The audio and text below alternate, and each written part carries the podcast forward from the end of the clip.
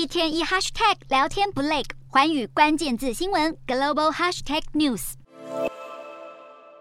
美国总统拜登搭乘专机飞抵印尼巴厘岛，准备参加 G20 峰会，与各国领袖商讨地缘政治议题。不过，外界最瞩目的是拜登和习近平十四号的场边会。这将是拜登入主白宫以来首度和习近平面对面会谈。有鉴于美国众议院议长裴洛西今年八月出访台湾，导致美中关系再创低点。俄罗斯入侵乌克兰至今将近九个月，中国官方不顾白宫再三呼吁，一直没有谴责莫斯科。还有北韩今年频频试射弹道飞弹，破坏区域稳定。台湾、俄乌战争以及北韩的核武野心，预料将是双方会谈的三大主题。美国官员日前就透露，拜登将把握本次会谈的机会，警告习近平，要是北韩持续发展核武，将导致美军在亚太区域增强兵力。美国国家安全顾问苏利文指出，美中双方将确认彼此能够合作的领域，并表示拜登将向习近平表明，美国并不寻求与中国发生冲突。白宫已表示，这场拜习会不太可能产生确切的结果或联合声明。